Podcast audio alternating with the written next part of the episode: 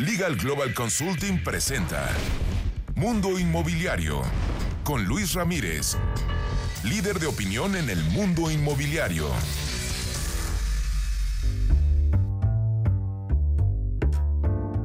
¿Cómo le va? Muy buenas noches, soy Luis Ramírez, esto es Mundo Inmobiliario, lo invito, lo invito a que nos acompañe en la siguiente hora tendremos toda la información, toda la información del mundo inmobiliario. Déjeme decirle que este es un programa hecho para personas que están dentro del sector inmobiliario, que quieren conocer más de este apasionante mundo inmobiliario en el que las inversiones hoy, por cierto, están a la orden del día. Es un sector en el que se refugian los grandes inversionistas, precisamente eh, porque los ladrillos, los ladrillos regularmente van eh, pues a la par de las economías. Le cuento que esta noche voy a estar conversando aquí unos, en unos minutos más con Oscar Vela Treviño, subdirector general de Planeación Financiera y Fiscalización del Infonavit. Y es que el presidente Andrés Manuel López Obrador acaba de pues, lanzar esta propuesta que se está discutiendo en la que se le entregará a los trabajadores de este instituto, vamos a los derechohabientes del instituto más bien, se les entregará precisamente pues el crédito hipotecario en sus manos, no como antes se hacía y pues justo solamente pagaban cuando ya elegía el inmueble. Vamos a hablar de todo ello.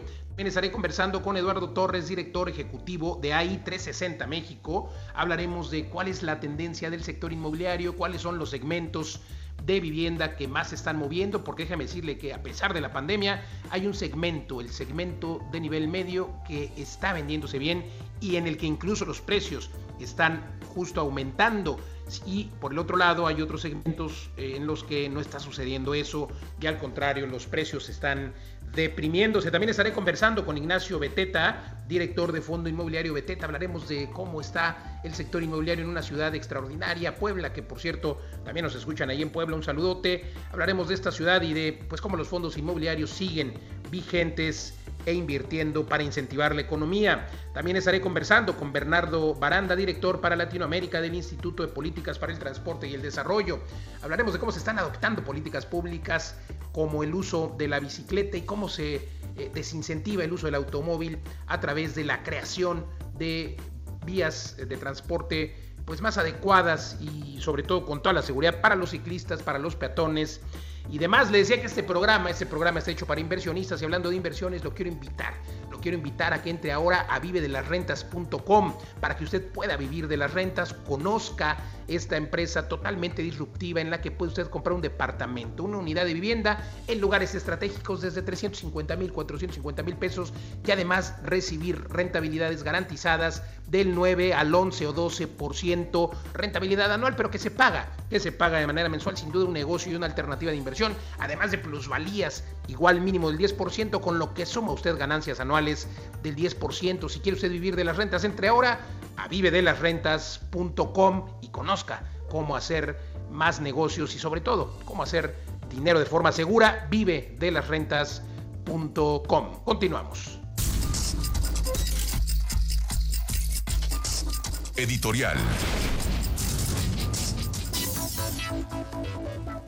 Vamos a mi comentario editorial de esta noche de jueves y bueno, déjeme decirle, déjeme decirle que ya hay competencia laboral entre los trabajadores de la construcción y es que bueno, pues hemos estado hablando aquí los últimos meses de la revolución industrial, digámoslo así, que se está viviendo en estos días, sobre todo, sobre todo después de la pandemia, cómo ha impactado justamente el uso de las herramientas tecnológicas en los negocios inmobiliarios, pero no solamente en los negocios, ya hay un robot que está compitiendo con, eh, digámoslo así, está compitiendo contra los trabajadores de la construcción.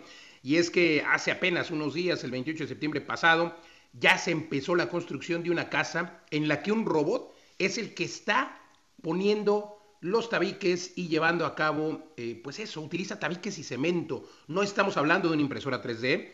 Ya sabíamos que las impresoras 3D pueden construir una casa, pero a través de eh, materiales distintos. No, este es un robot que utiliza ladrillos. Déjeme decirle lo importante que es que precisamente eh, pues algunos trabajadores de la construcción, esto está sucediendo en Inglaterra y muchos sindicatos precisamente ya de trabajadores de la construcción están, digámoslo así, en contra, en contra de este robot que está sustituyendo a los trabajadores de la construcción, pero además lo hace con mucha mayor seguridad, eh, porque no solamente lo hace bien, lo cuadra o lo nivela, como dicen los trabajadores de la construcción, hace un nivel perfecto, y además de ello, pues no hay riesgo humano para eh, este robot porque puede construir sin necesidad de andamios en alturas de varios metros porque tiene una grúa, en fin, la realidad es de que eh, pues este uso de la tecnología en la construcción permite que veamos o permitirá que veamos un aumento en el desempleo de los trabajadores de la construcción. Las compañías de la construcción pues están felices porque reducen el riesgo, reducen el costo y reducen el tiempo porque la máquina puede estar trabajando 24 horas. Así es de que, bueno, esto sin duda enciende las alertas para muchos en el sector de la construcción. Es una tomada, es una, es una llamada de atención, por supuesto, pero también es una alternativa y una solución permanente que sin duda sustituirá a los trabajadores de la construcción. Por supuesto, implicará que los costos de la construcción y en consecuencia las viviendas, por ejemplo, tengan un valor más bajo. Y pues bueno, eh, sin duda cada vez es más cercano el momento en que los robots están sustituyendo a los humanos en diferentes actividades de la economía. Y ya lo hemos venido aquí diciendo después, durante esta pandemia eh, y después de la pandemia, sin duda continuará este aceleramiento tecnológico pero pues yo creo que los que menos habían previsto que podrían dejar eh, de necesitarse son los trabajadores de la construcción y hoy estamos viendo que sí son sustituibles. Imagínese usted qué terrible. Hasta aquí mi comentario editorial. Y ahora quiero invitarlo a que me acompañe en un entrenamiento, en un entrenamiento en el que le muestro más de 20 formas de hacer negocios. Es un entrenamiento que imparto de manera personal junto con mi equipo de poder durante dos días, todo un sábado, todo un domingo, en el que justamente le estamos compartiendo los secretos para que usted pueda obtener su libertad financiera dentro de este apasionante mundo inmobiliario, cómo invertir, dónde invertir, cómo obtener rendimientos de 20, 30, 50% de rentabilidad anual, pero también cómo hacer dinero sin dinero, realizando proyectos inmobiliarios hablamos de remates, de cómo construir, dónde, hablamos por supuesto de cómo desarrollar proyectos, incluso desarrollos inmobiliarios, proyectos en diferentes lugares de la República Mexicana en esta época de oportunidad. Y ahora lo hacemos de manera digital. En años anteriores he entrenado a más de 3.000, 3.000 nuevos empresarios. Y yo le quiero invitar a que usted forme parte de esta comunidad hoy que tanto México requiere de nuevos empresarios y de que usted potencie su dinero si es que tiene y si no, pues también puede hacer dinero sin dinero con estas ideas. Acompáñeme, 50% de beca los primeros días con mucho gusto de manera digital. Ahora eh, la forma de hacerlo es, insisto, digital, así es de que está disponible para toda la República Mexicana. Eh, la beca, pues nada más mándame un mensaje aquí a mis redes sociales y al número de WhatsApp que voy a dar ahora para que la obtenga con mucho gusto. En Facebook me encuentra como Luis Ramírez Mundo Inmobiliario y el WhatsApp para la beca es el 55 11 21 84 21. Lo espero estos dos días para que aprendamos juntos y potenciemos y reactivemos la economía a través de estos negocios inmobiliarios. Más de 20 técnicas y formas de hacer inversiones e incluso dinero sin dinero. El número de WhatsApp 55 11 21 84 21. Nos vemos este 7 y 8 de noviembre. Innovación y sofisticación en inversiones inmobiliarias. Ahí nos vemos. La entrevista.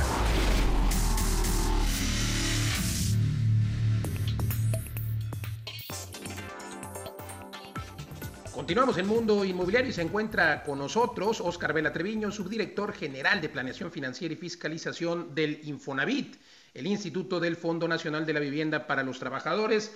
Oscar, gracias por conversar con nosotros. Pues bueno, muchas reformas en el Infonavit. La verdad es que hay que reconocer que esta administración pues ha tenido a bien justamente implementar o por lo menos presentar eh, planteamientos que benefician a los derechohabientes del Infonavit, que son muchos.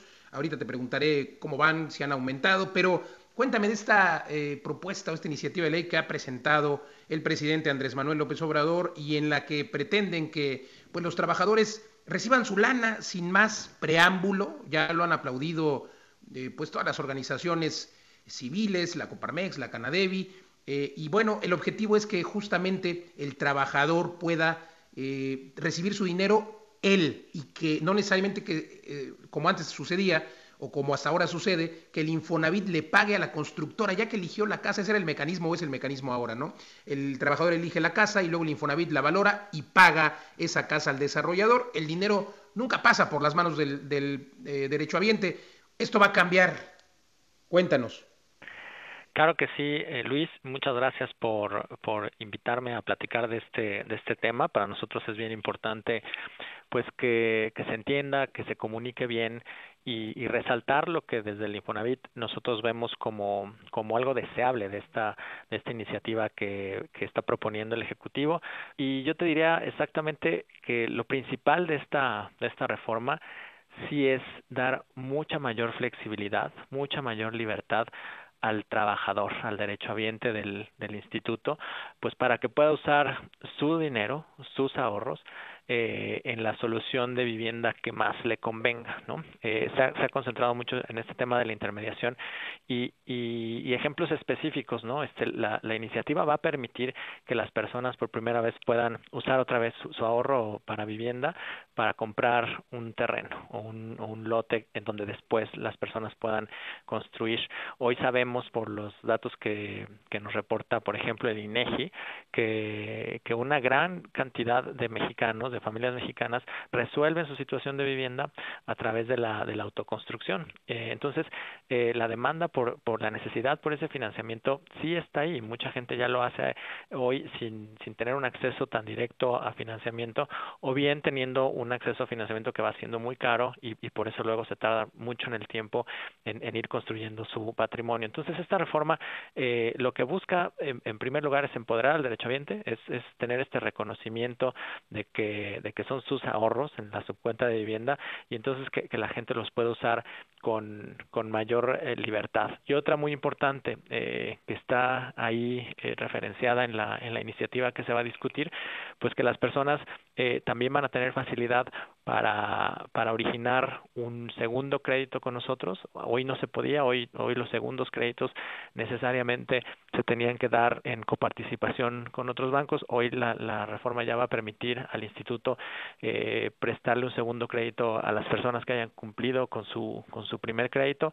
También va a permitir, en los términos en que está propuesta, eh, que las personas puedan refinanciar eh, créditos que tengan con otras instituciones y créditos hipotecarios, por supuesto, y refinanciarlos eh, con, con el instituto. Y, y otra, otro elemento que trae es un, es un tema que es importante, que, que va a seguir eh, siendo discutido y sobre todo va a ser muy importante como en el propio instituto a través de reglas de crédito eh, en las que vamos a estar trabajando, eh, va a haber otras facilidades para que eh, trabajadores que son derechohabientes del instituto, pero que no necesariamente eh, están activos en una relación ahorita formal de trabajo, también puedan acceder a líneas de financiamiento. Entonces, si la revisan y la, estudiamos con detalle, es una reforma muy pro trabajador, muy eh, pro libertad de que la gente escoja bien qué hacer con sus con sus recursos abriendo nuevas líneas de financiamiento y permitiendo este empoderamiento. Yo, yo la resumiría en esos términos. Oscar, preguntarte, a ver, eh, creo que sin duda es extraordinario que el trabajador pueda disponer de sus recursos, porque al final entiendo que pues esta reforma lo plantea como que es su dinero y, vaya que lo es, pero eh, yo tengo algún eh, tema, siempre he hablado del tema de la autoconstrucción, pero quisiera resaltar antes que el Ejecutivo eh, señaló que con esta propuesta se busca dar libertad al trabajador y evitar que se adquieran viviendas de mala, de mala calidad. Creo que eh, esto pues es muy sui generis, por un lado, dice que algunas, así lo dijo el presidente, que algunos proyectos han sido muy buenos, pero que otros han afectado la calidad de vida de las familias, porque son proyectos malos, viviendas mal hechas. Eh, destacando un poco las palabras del propio Ejecutivo, quisiera yo eh, saber cómo es que van a supervisar precisamente la calidad de las construcciones cuando una persona que no tiene conocimientos de arquitectura, que no tiene conocimientos eh, técnicos, estructurales, etcétera, pues va a autoconstruir, porque mucha de la autoconstrucción de la que justamente hablabas y gracias a la cual muchas personas hoy tienen una vivienda, pues ha, sido una con, con, autoconstrucción en toda la extensión de la palabra. Me refiero a que pues el propio trabajador con sus propias manos incluso compra el material y el fin de semana se pone a construir. ¿Cómo, cómo van a, a, a verificar la calidad de las viviendas? Gracias, esta pregunta es, es muy relevante. Y bueno, yo, yo te daría, eh, o trataría de responder en, en, en, dos, en dos vertientes. Por un lado, la, la propia reforma, la propia iniciativa que, que hemos estudiado, y la que estamos eh, comentando, pues sí incluye específicamente un, un artículo en donde el instituto debe de, de establecer las reglas para de operación, las reglas específicas de operación para la suscripción de los nuevos tipos de financiamiento y para verificar en primer lugar que el destino del financiamiento sí eh, sea el, el, que está enmarcado en esta propia ley. ¿no? Entonces ese es un, un primer elemento que sí le, le cae esa responsabilidad al instituto.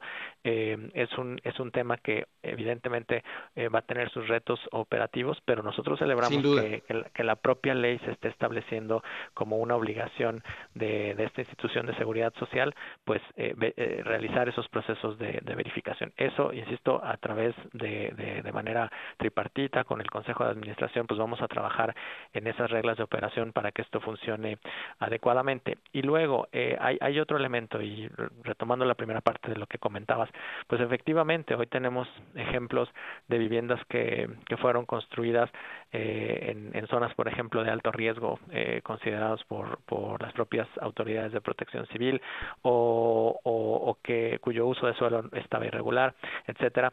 Eh, también se está considerando en esta iniciativa que pues lo que se esté comercializando con estos financiamientos pues estén en línea con la normatividad que la propia autoridad federal a través de, de SEDATU o a través de Protección Civil tenga ya publicada. Entonces, nos obliga también a, a, estar coordinados con las autoridades, no nada más las federales, sino las estatales, para verificar que, que, el mercado funcione mejor. Vamos a seguir hablando del tema seguramente en otra entrevista y después de que se apruebe esta iniciativa que ahora está en el legislativo. Gracias, Oscar Vela Treviño, subdirector general de Planeación Financiera y Fiscalización del Infonavit. Gracias por conversar con nosotros. Gracias a ti, Luis, un saludo a ti y a toda tu audiencia. Al contrario, nosotros continuamos aquí en Mundo Inmobiliario. Estás escuchando Mundo Inmobiliario con Luis Ramírez, experto en negocios inmobiliarios. Regresamos. Estás escuchando Mundo Inmobiliario con Luis Ramírez, experto en negocios inmobiliarios. Regresamos. La entrevista. Continuamos en Mundo Inmobiliario y se encuentra con nosotros Eduardo Torres, director ejecutivo de AI360 México. Es una empresa de análisis inmobiliario, mi querido Eduardo, que por supuesto eh, pues hacen análisis en los que se identifican eh, oportunidades más bien de inversión y en ese orden de ideas pues utilizan el Big Data para hacer este análisis, visualizar y priorizar información relevante de distintas fuentes. En ese orden de ideas, eh, Eduardo, gracias por conversar con nosotros. ¿Cómo va el mercado de la vivienda en México, en, en, en, toda la República? Recordemos que este programa pues nos escuchan en varias ciudades de la República Mexicana y pues quisiéramos tener un contexto de, del norte, del sur, del centro. Cuéntanos. Luis, cómo no, claro que sí, siempre es un gusto estar contigo. Muchas gracias por invitarme a tu programa. Eh, efectivamente, el mercado de la vivienda, pues como tú dices hoy, pues tiene distintas dimensiones, eh, depende de dónde estamos hablando, algunas regiones pues están jalando mejor que otras. El, sin duda que la pandemia ha afectado de manera importante a toda la vivienda en México, pero lo ha hecho más en algunos segmentos que en otros. Así, por ejemplo, la vivienda que podemos catalogar como de el segmento medio, la que se acerca a un millón de pesos, entre 500 mil y un millón de pesos, y la que está entre, entre un millón y quizás hasta dos millones de pesos, estirando un poco, pues vemos que tiene un desempeño mejor que otras. Y hay distintas razones para ello. Eh, hay fuentes de financiamiento disponibles, ahí está Infonavit, ahí está Fobiste, los créditos que están colocando están buscando estirar lo más posible el monto de crédito para los trabajadores y poderse acercar a, eh, a, a la capacidad de, de compra del trabajador y de los valores de vivienda en las distintas zonas. Pero bueno, pues al final creo que esa es una fuente muy importante de recursos y está centrada en esas zonas. Eh, entonces, en, en, esos segmentos. Y por otra parte, si hablamos a nivel regional, pues eh, lo que tenemos es algunas entidades tienen un dinamismo que eh, se ha visto menos afectado por el COVID que otras. Por ejemplo, si en la zona industrial de la frontera norte, algunas zonas de, de, del corredor industrial aquí en México, en el Bajío, eh, tienen un desempeño que ha sido eh, relativamente, digámoslo así, resiliente o relativamente estable para las condiciones que integran en el país. Es decir, mientras que la economía está cayendo y se espera que lo haga en cerca de un 10%, hay algunos segmentos donde las ventas, bueno, pues no se han contraído tanto. Es, es el caso de Tijuana, por ejemplo, eh, es el caso de algunas algunas ciudades del país ahí en eh, pues en el corredor del Bajío, eh, especialmente en estos segmentos de vivienda media. Extraordinario, sin duda, creo que es el segmento que seguirá eh, pues con la demanda regular con todo y pandemia, ¿no? Y, justamente, pues bueno, ustedes realizaron un documento llamado El Mercado de Vivienda Post-COVID-19. No ha terminado la pandemia, pero sin duda ahora estamos en una nueva realidad. Eh, ¿Cuáles son los términos de, este, de este documento? ¿Cuáles son los resultados más importantes? ¿Se ha transformado la preferencia de los compradores, por ejemplo? Eh, es decir, antes eh, todo el mundo buscaba y se sigue buscando, por supuesto, vivienda dentro de las ciudades, pero podríamos entender que se abre la opción de buscar una vivienda a lo mejor más lejos de las ciudades que tiene un costo diferente, podríamos entender que es más barata, pero a lo mejor más grande, con, con jardín, etcétera. De hecho, eso es algo que estamos empezando a ver en algunas ciudades del país donde había una, eh, eh, donde se había, digamos, rezagado el mercado, por ejemplo, el mercado de, vivienda en Morelos, eh, las viviendas de, de, fin de semana, pues la gente se ha dado cuenta que pues han tenido, han tenido un, un repunte a lo largo de este año. Mira qué interesante, justamente a partir de que la gente se dio cuenta que podría trabajar más tiempo desde casa, que podría eh, eh, espaciar el tiempo que pasa en la oficina, que eh, y que los y que los periodos de home office pues van a ser más largos. Eso va justamente a responder lo que lo que tú estás comentando. Más allá que eso, lo que nosotros eh, anticipamos en este estudio es que la caída en la economía sería del orden del 10%, más o menos como lo, como lo estamos anticipando que será lo que los distintos analistas eh, están previendo. Bueno, pues sí lo habíamos anticipado en este estudio, eh, bajo distintos escenarios y también previendo distintas eh, distintas posibilidades de, desempeño de la economía tanto en la caída como en la recuperación lo que asumimos es que para efectos de la vivienda podríamos estar viendo una contracción pues cercana al 20% en el número de transacciones. La verdad es que afortunadamente no ha caído tanto, ha caído pues alrededor de 13% la colocación de créditos hipotecarios. El número de transacciones. El número de transacciones. También los montos han disminuido. Eh, antes se vendían muchas viviendas de 10, 15 millones y ahora se venden mucho menos. Sí, pero fíjate que el monto ha se ha ajustado un poco menos. En términos de monto, la caída es eh, menor al 10%. Y la razón es que ha habido algunos ajustes en los precios en alguna, en justamente las viviendas del segmento medio donde la gente pues ha visto que bueno pues tiene ahí la oportunidad de tomar un financiamiento que hay quien se lo dé, los bancos están activos, pues justamente en ese mercado entre uno y dos millones de pesos sobre todo, y entonces esos precios han venido subiendo, que es también donde han subido más las transacciones. Entonces, en dinero, el monto de inversión no ha caído tanto. Pero fíjate que el otro tema que estábamos analizando es por qué va a ser un efecto diferenciado entre segmentos. Eh, y entonces encontramos razones que tienen que ver con qué determina la demanda para cada estrato de ingreso. Y entonces, por ejemplo, mientras que la, los segmentos de ingreso bajo, la, la quienes adquieren una vivienda de 500 mil pesos o quizás de hasta un millón de pesos, dependen estrictamente de que tengan financiamiento disponible. En la medida en que el financiamiento exista, las condiciones de acceso a ese financiamiento permanezcan sin muchos cambios, entonces se puede hablar de, oye, pues hay una demanda que se puede consolidar ahí, se puede mantener, es una demanda bastante noble porque hay una gran, gran cantidad de potenciales compradores. En la medida en que va subiendo el ingreso, pues bueno, los compradores se vuelven más cautos. Dicen, mejor no compro, ¿no? Exactamente, mejor no compro, me espero, y negocio también mejores descuentos. Entonces, curiosamente, los descuentos más importantes se están viendo pues en las zonas donde pues le apuestas mucho al patrimonio, eh, compras hoy a un precio pues elevado, entonces tienes más, más oportunidad de negociar un mejor precio para tu inmueble. Y se logró confirmar con algunas visitas que hicimos a desarrollos, algún levantamiento en campo y encuestas, encuestas que hicieron a desarrolladores. Oye, pues interesantísimo. Tendrá que ser en otra entrevista donde nos cuentes acerca de esta encuesta que eh, haces a desarrolladores y la opinión que tienen respecto de los precios. Mientras tanto, gracias Eduardo Torres, director ejecutivo de AI 360 México. Gracias por conversar con nosotros. Siempre un gusto, Luis. Muchas gracias por, por invitar a tu programa. Hasta luego. Nosotros continuamos aquí en Mundo Inmobiliario. Los portales inmobiliarios no funcionan porque les pagas por adelantado. En witidil.com paga solo cuando recibes contactos. witidil.com encuentra tu lugar para vivir. Presenta. La entrevista.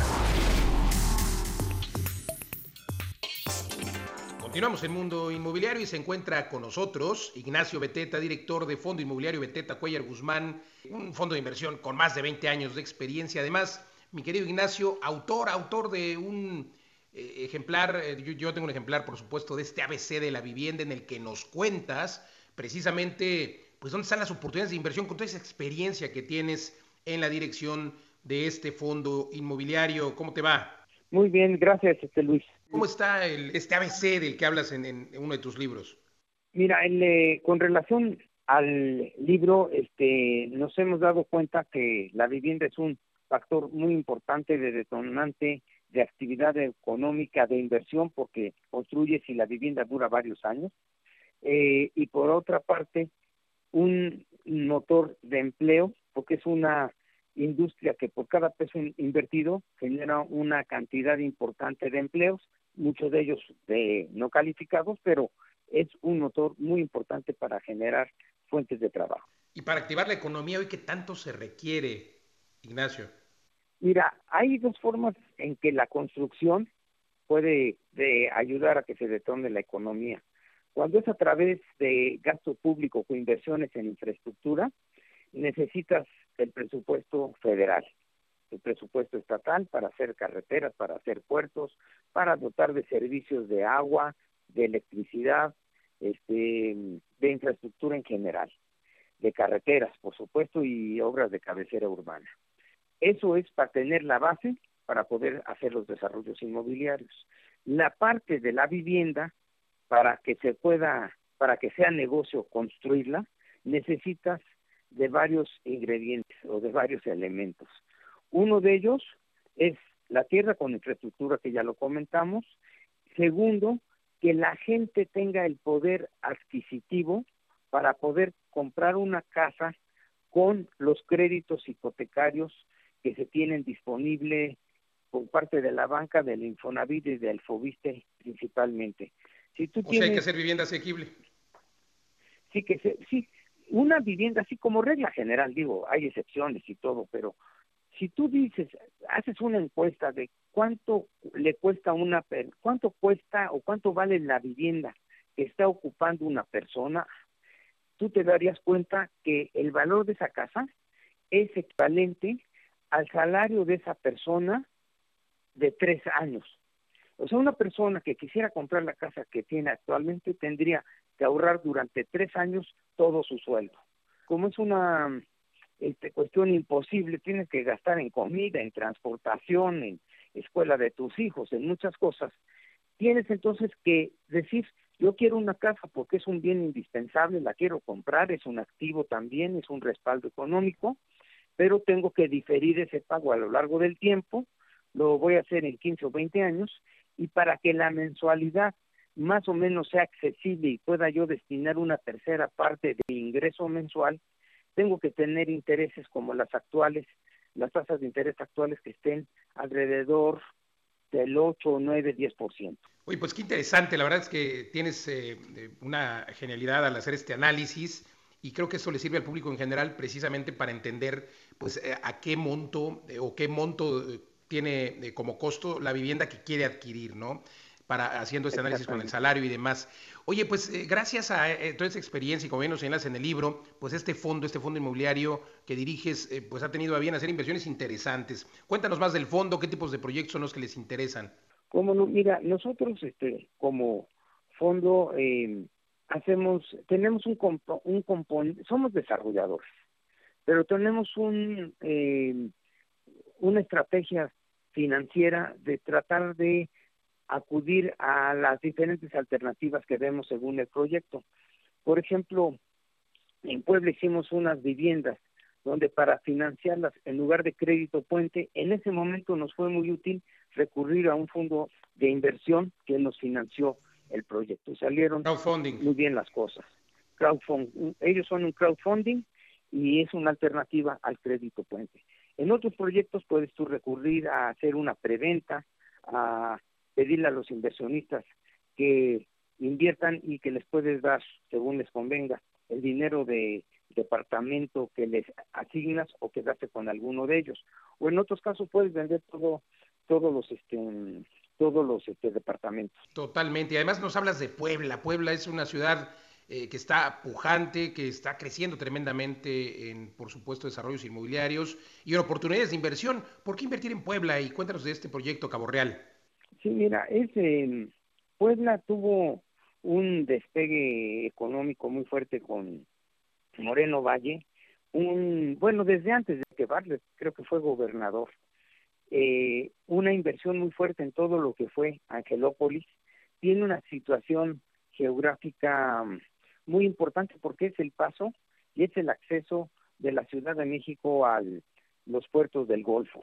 Entonces es una este, carretera, si tú la ves, que todo el tiempo está transitada, tiene una todo el sureste. importante para todo el sureste, sí, para allá y de más para abajo para todo el sureste, por supuesto, tiene toda la razón. Entonces, este, eh, se han desarrollado también, o sea, tiene una actividad comercial muy importante, pero también se ha desarrollado la industria, eh, la, la textil fue muy importante su tiempo, pero ahora la automotriz y la de tecnología comienza a ser este, fundamental. Ya ves que está la planta de la Volkswagen, la Audi, la de autopartes, y esas han generado este demanda por gente calificada, los salarios de buen nivel. las empresas grandes son las que mejor pagan. Entonces, tienes este demanda por vivienda de nivel medio residencial, que es más o menos lo que tienen ustedes ahí en, en Cabo Real. La verdad es que yo conozco el proyecto, me encanta. Y, pues bueno, sé que tienes muy buenos eh, acabados y sobre todo el precio es una oportunidad de inversión. ¿Dónde puede nuestra audiencia encontrar tu página web de Cabo Real, mi querido Ignacio? Este es el www.fondobcg. Fondo B, eh, B alta, C, G. Sí, Perfecto. B de Teta, C de Cuellar, G de Guzmán, sí. Fondobcg.com. Exactamente. Oigan, pues dense una vuelta a la página. Yo mientras te aprecio mucho, te aprecio mucho, Ignacio Beteta, director de Fondo Inmobiliario Justo BCG, que converses con nosotros y pues excelente analogía. Gracias, Ignacio. Te mando un abrazo, Luis, y con el gusto de siempre. Gracias, igualmente otro de vuelta. Nosotros continuamos aquí en Mundo Inmobiliario. Los portales inmobiliarios no funcionan porque les pagas por adelantado. En witidil.com, paga solo cuando recibes contactos. witidil.com, encuentra tu lugar para vivir. Presentó. Mundo Inmobiliario con Luis Ramírez, líder de opinión en el mundo inmobiliario. Remax presenta Las breves de Mundo Inmobiliario.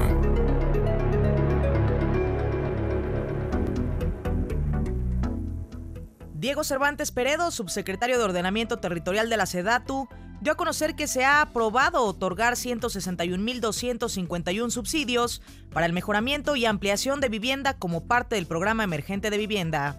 La cadena hotelera Meliá lanzó una nueva experiencia para hacer home office desde sus inmuebles en hoteles urbanos seleccionados. El concepto llamado Day Stay permite al cliente usar una habitación y disfrutar de los servicios del hotel de 8 a 20 horas en países como España, Alemania, Reino Unido, Estados Unidos e Italia. Entre los avances en el proyecto prioritario Bosque de Chapultepec se dio a conocer que se invierten 105 millones de pesos para condicionar y recibir al público en el Centro Cultural Los Pinos y Casa del Maíz. Además, la Secretaría de la Defensa Nacional reforestará la cuarta zona de Chapultepec. De acuerdo con Texas International Home Buyers Report, las ventas internacionales de viviendas aportaron 6.600 millones de dólares a la economía de Texas entre los meses de abril de 2019 y marzo de 2020, por lo que el estado se convirtió en el tercero con más ventas internacionales después de Florida y California. Al primer semestre de 2020 hubo una disminución en las transacciones hipotecarias de menos 20.30% derivado de la contingencia sanitaria por COVID-19 comparado con el mismo periodo del año anterior, según cifras de la Sociedad Hipotecaria Federal. Roberto Ponce, colaborador para el área de urbanismo ciudadano en el TEC de Monterrey, mencionó que la vivienda residencial y Residencial Plus tuvieron afectaciones en su demanda por la pandemia de COVID-19 y por los niveles presentados en la economía del país, que tenía una desaceleración desde 2019. De acuerdo con una consultora, la pandemia provocó que se paralizara la construcción de espacios de oficinas en México y durante el tercer trimestre de 2020 en la Ciudad de México se otorgaron ocho nuevos edificios con un total de 140 mil metros cuadrados e iniciaron construcción de 42 mil 200 más. Con el objetivo de conocer los impactos del tren Maya, las medidas de mitigación, lineamientos de diseño y desarrollo urbano, ONU Habitat realizará estudios técnicos en las zonas de Bacalar, Calakmul, Campeche, Tulum y Mérida. En España entró en vigor el decreto donde se fija la necesidad de firmar un acuerdo entre empleado y empresa para realizar home office más del 30% de la jornada laboral durante tres meses y entre otras cosas, la empresa deberá asumir los gastos del trabajador como equipo, herramientas y le ofrecerá al trabajador contar con una jornada establecida así como desconectarse fuera de su horario laboral. Según el Centro de Estudios Económicos del Sector Privado, mencionó que si se concreta el programa de infraestructura que se ha anunciado por parte del gobierno federal, solo se recuperará una cuarta parte de la inversión privada que se ha perdido en este año. La cadena de restaurantes VIPS tiene un nuevo concepto para las personas que buscan un lugar para hacer home office fuera del hogar y es que VIPS Office ofrece Wi-Fi, café ilimitado e instalaciones limpias por lo que las personas podrán elegir un menú especial de comida o cena durante su jornada laboral y estará vigente durante octubre y noviembre. Con el nuevo seguro Hogar Protegido Santander ofrecerá a los clientes la desaparición del coaseguro, un deducible unificado de 2% y se podrá asegurar una suma de hasta 40 millones de pesos. Entre las principales coberturas están los daños por agua, robo de equipo electrónico, variación de voltaje, handyman para reparación, instalación, mantenimiento, ampliación y remodelación. De acuerdo con datos de una consultora, la Ciudad de México tiene 857 proyectos residenciales en comercialización. Aproximadamente 70% se concentra en las alcaldías de Cuauhtémoc, Miguel Hidalgo y Benito Juárez. El arquitecto británico Norman Foster mencionó que el COVID-19 no cambiará las ciudades, pero sí podremos tener edificios y transportes más sostenibles, además de que se comprueba científicamente que un edificio ecológico y con ventilación natural permite que tengan un mejor desempeño y además ayudan a la salud. Y en la nota curiosa de hoy le platico que la firma de arquitectura OMA desarrolló el plan maestro de un barrio en el sureste de Londres en conjunto con el desarrollador inmobiliario UMASI en una extensión de 2.4 hectáreas. Se edificarán 1.500 viviendas donde 35% serán asequibles, así como un parque de 275 metros cuadrados. Hasta aquí las breves. Remax presentó Consejo Fiscal por Rebeca Godínez, experta en Derecho Fiscal Inmobiliario. ¿Sabías que la tarifa del impuesto sobre la renta que causa una persona física residente en México al vender su propiedad puede ir del 1,92% al 35% sobre la utilidad y no sobre el precio de venta? Y si es residente en el extranjero y formaliza su operación de compraventa de un inmueble ante notario, puede elegir entre dos cálculos. Uno, en uno pagaría el 25% sin deducción alguna sobre el precio de venta o el que resulte menor es el que notario va a retener. Contacta a Rebeca Godínez en rebeca.godínez.lgc.com.mx. Ya escuchó usted a la maestra Rebeca Godínez, socia directora de Legal Global Consulting, esta firma en la que tenemos oficinas en 17 ciudades en toda la República Mexicana y recordarle que la asesoría fiscal para que usted obtenga el cálculo de los impuestos que tendría que pagar al vender su inmueble no tiene ningún costo, tampoco tiene costo la asesoría legal al momento de usted rentar un inmueble. Le decimos cómo lo rente de forma segura. Además, le podemos dar sin costo también un libro que le habla de precisamente cuáles son los puntos a tomar en cuenta en el arrendamiento inmobiliario. Y también le sugerimos, por supuesto, contratar una protección jurídica de arrendamiento de Legal Global Consulting, en la que usted es quien cobra las rentas, pero Legal Global Consulting hace una investigación extraordinaria del inquilino, del fiador en caso de que hubiera fiador y por supuesto se elabora el contrato, nuestros abogados acuden a la firma del contrato y ahora con esta sana distancia también tenemos la figura de la firma electrónica totalmente válida por supuesto y en la que usted podrá firmar su contrato de arrendamiento sin salir de casa. Consúltenos oficinas en toda la República Mexicana, entre ahora a www lgc.com.mx. Búsquenos en redes sociales como Legal Global Consulting, también en legalglobalconsulting.com y la página web más sencilla www.lgc.com.mx. Ahora vamos a un corte comercial y estamos de vuelta aquí en Mundo Inmobiliario en un par de minutos. Estás escuchando Mundo Inmobiliario con Luis Ramírez, experto en negocios inmobiliarios. Regresamos. Estás escuchando Mundo Inmobiliario con Luis Ramírez, experto en negocios inmobiliarios. Regresamos. Platicando con... Continuamos en Mundo Inmobiliario y se encuentra con nosotros Bernardo Baranda, quien es director para Latinoamérica del Instituto de Políticas para el Transporte y el Desarrollo. Querido Bernardo, gracias por conversar con nosotros.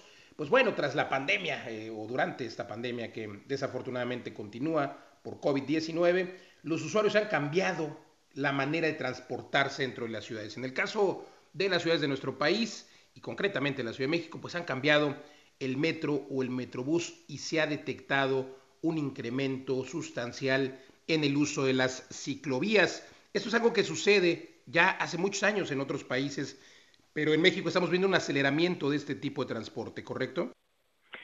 Sí, así es. Eh, lo estamos viendo principalmente en, bueno, en la ciclovía de insurgentes que se anunció como temporal, como bien dices, en parte para ayudar a descongestionar, en este caso, la línea 1 del Metrobús, y pero también pues para digamos la bicicleta pues ayuda a, trasladarse es un vehículo muy eficiente no contaminante que ocupa poco espacio y relativamente barato no entonces pues sí es algo que, que hemos visto en muchas ciudades del mundo y qué bueno que la Ciudad de México no es la excepción.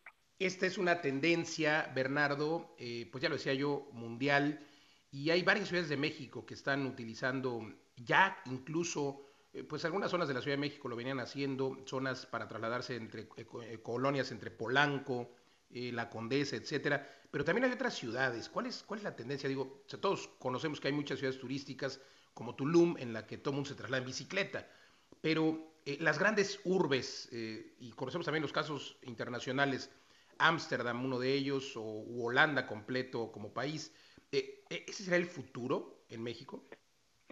Sí, yo creo que, digamos, no es que todas las ciudades y, digamos, y tampoco, pues, todo el mundo se, necesariamente se va a trasladar en bicicleta, pero sí se ha encontrado, digamos, que, pues, es parte de la solución, ¿no? Eh, digamos, tiene que ser una opción más dentro de las eh, posibilidades para, para trasladarse y sí lo hemos visto un crecimiento yo diría de unos 20, 15, 20 años para acá ha sido notorio en todo el mundo y en México, bueno, tenemos buenos ejemplos, ya lo decíamos, la Ciudad de México, por ejemplo, Reforma, eh, cuando nosotros empezamos a hacer conteos ahí de cuántos ciclistas se trasladaban diariamente, pues era alrededor de 200 diarios eh, antes de la ciclovía y del programa de Ecobici y hoy por hoy pues ya son más de 3.500 que se trasladan diariamente, ¿no? Entonces sí creo que se puede digamos, la infraestructura ayuda a atraer a más usuarios, obviamente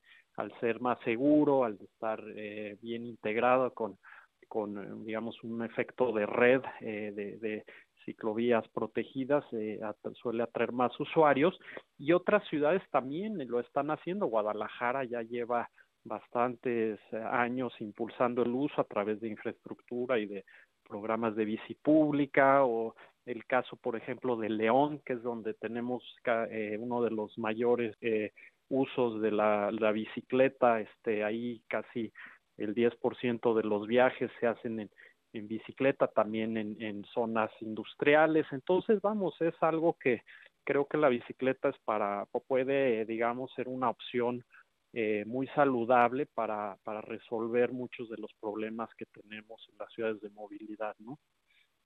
Sin duda, muchos automovilistas lo avalan, en general el público lo avala, pero falta cultura por un lado y por otro lado, eh, te, quisiera, quisiera, que nos comentaras de la falta de cultura y por otro lado, eh, eh, pues en qué consiste ese concepto de calles completas, que es, ya decías tú que algunas vías se han señalado de forma temporal por la pandemia, pero podrían quedarse. Sí, mira, desde luego que hace falta mucha cultura vial en nuestro país, creo que a todos los niveles, desde el automovilista, el ciclista, el mismo hasta el peatón, ¿no? Creo que todos tenemos que aprender a convivir de una manera más armoniosa. Eh, sin embargo, bueno, esto se, pues es un proceso, ¿no? Se va trabajando, se tiene que hacer desde luego, pues eh, educación, digo que desde la preparatoria, las universidades, en fin, hay toda una serie de cuestiones ahí que, que ayudan a incrementar el, la, la, educación vial, también el, pues, el, las licencias de conducir, no tenemos un programa, digamos, en el cual se, se tenga que eh, capacitar una persona antes de, de, de, conducir un automóvil, ¿no? Entonces hay muchas áreas de oportunidad ahí. Sin embargo, bueno, creo que hemos avanzado, ya hay más eh, eh, respeto, convivencia, por lo menos ya es más común ver eh, ciclistas, este, y también la convivencia con los peatones, creo que poco a poco ha ido mejorando, pero, pero bueno, todo esto y ligándolo con tu siguiente pregunta, el concepto de calles completas es justamente eso, que todos tenemos cabida en la calle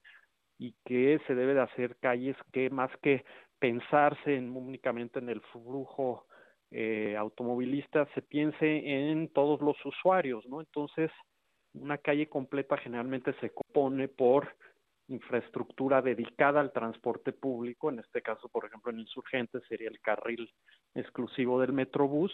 Desde luego hay espacio para los automovilistas también, eh, eh, dos carriles en el caso de Insurgentes eh, y uno para la, la, los ciclistas. Y además de eso, pues el, el chiste es que haya buenas banquetas, haya buen claro. mobiliario urbano, señalización, eh, y todo eso pues hace una calle completa, ¿no? Todo esto y estas políticas públicas, por supuesto, eh, empatan con esta, eh, esta política que tiene el gobierno de la Ciudad de México y de muchas ciudades del mundo y de México también, por supuesto, que consiste en la desincentivación del uso del automóvil. Eh, y esto incluso ahora los permisos, por ejemplo, eh, para construir departamentos o unidades nuevas de vivienda, pues al contrario, limitan el uso de, o el número de cajones de estacionamiento precisamente porque lo que se pretende es que se utilice más el transporte público y que se utilice más este medio de transporte eh, como la bicicleta. Esto, esto sin duda pues logra que, que, esto suceda y también pues le da digamos que plusvalía a los inmuebles que se encuentran aledaños a toda esta red de transporte y ciclovías, ¿correcto? Así es, sí, es un concepto también este, que, ya se utiliza mucho, que es desarrollo orientado al transporte, en el cual efectivamente lo que se trata es de integrar mejor todo el desarrollo urbano y inmobiliario, en este caso, de, eh, pues sí, desde la ubicación, ¿no? Que esté más cercana a las redes de transporte eh, masivo y también, este, pues con estas otras opciones, este, de, de, transporte activo, ¿no? Entonces, si se hace de una manera eh, bien, con, digamos, bien integrado y, y obviamente, pues, eh, pensando en, en también en, en, en, en, la necesidad de la gente de trasladarse menos, eh, sobre todo en auto, pues puede tener, eh, creo que un nicho muy importante, ¿no? Tal vez una persona estaría dispuesta a sacrificar eh, no sé, un cajón de estacionamiento a cambio de estar en y una el costo zona del muy automóvil, ubicada. ¿no? Sí, además el costo del automóvil, el, el, costo del mantenimiento, claro. Sí, mantenimiento, Totalmente. bueno, la inversión inicial y además pues ahora también hay otras alternativas, ¿no? Además de la bicicleta, transporte público, también hay servicios de, digamos, de, de, de todo esto tipo. Estos patines eh, también, ¿no? Eh, sí, también, claro. Estos todo patines que son, eh, pues, una, una maravilla. Pues hacia allá vamos, hacia allá vamos, sin duda, mi querido Bernardo. Eh, espero que esas políticas permanezcan en ciudades como la Ciudad de México y pues también en todas las que hemos mencionado, Guadalajara, León, y que se vayan extendiendo hacia el resto de la República. Gracias, Bernardo Baranda, director para Latinoamérica del Instituto de Políticas para el Transporte y el Desarrollo. Gracias por conversar con nosotros. Muchas gracias a ti y a todo tu auditorio. Al contrario, nosotros continuamos aquí en Mundo Inmobiliario. Inmobiliarias recomendadas. Iniciamos con las inmobiliarias recomendadas para quienes quieren comprar, vender o rentar y buscan acercarse con los expertos. Y el día de hoy iniciamos con Quality Inmobiliaria Guizar, ubicada en Avenida Patriotismo número 553, segundo piso, en la colonia Ciudad de los Deportes de la Alcaldía Benito Juárez. Su página web los puede encontrar en quality-guizar.easybroker.com. Y el teléfono, por si desea agendar una cita, es el 5611 3081 o por WhatsApp en el 55 1080 60 30. Y ahora nos vamos rápidamente hasta Querétaro con la inmobiliaria Sincronía, ubicada en Avenida del Gran Cue número 18, Interior 10C, en el pueblito. El teléfono donde los puede localizar es en el 44 2252 9500 o en su página web www.sincronía.com. Regresamos rápidamente con la inmobiliaria Rimax Inmóvica, ubicada en Avenida Vía Adolfo López Mateos, número 72, en la colonia Vista Bella. Su página web es www.remaxinmovica.com.mx y el teléfono en donde puede agendar una cita es el 55 53 62 31 31. Y ya para finalizar nos vamos con la inmobiliaria Rimax Metrópoli, ubicada en Eje 2 Poniente, Gabriel Mancera número 1560, en la colonia del Valle Centro de la Alcaldía Benito Juárez. Su página web es www.remaxmetropoli.com, en donde podrá encontrar toda la información. Hasta aquí con las inmobiliarias recomendadas.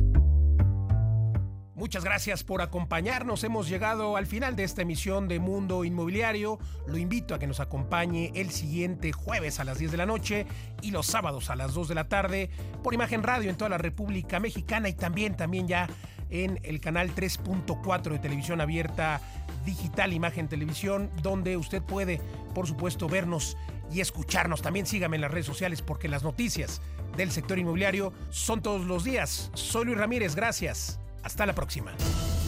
Legal Global Consulting presentó Mundo Inmobiliario con Luis Ramírez, líder de opinión en el mundo inmobiliario.